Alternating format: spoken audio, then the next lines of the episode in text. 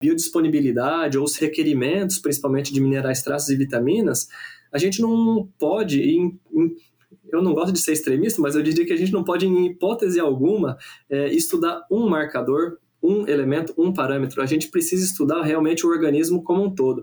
Então, nos trabalhos que a gente procura desenvolver aqui, por exemplo, é, a gente é, trabalha com, em colaboração, primeiro, né, com, com diversos colegas, para uh, avaliar parâmetros de uh, sistema imunitário, sistema antioxidante, microbiota intestinal, uh, resistência bacteriana a, a, a, antibióticos, né, desenvolvimento de genes de resistência bacteriana. A gente olha os parâmetros ambientais, né, que vêm em consequência dessas suplementações diversas que a gente traz.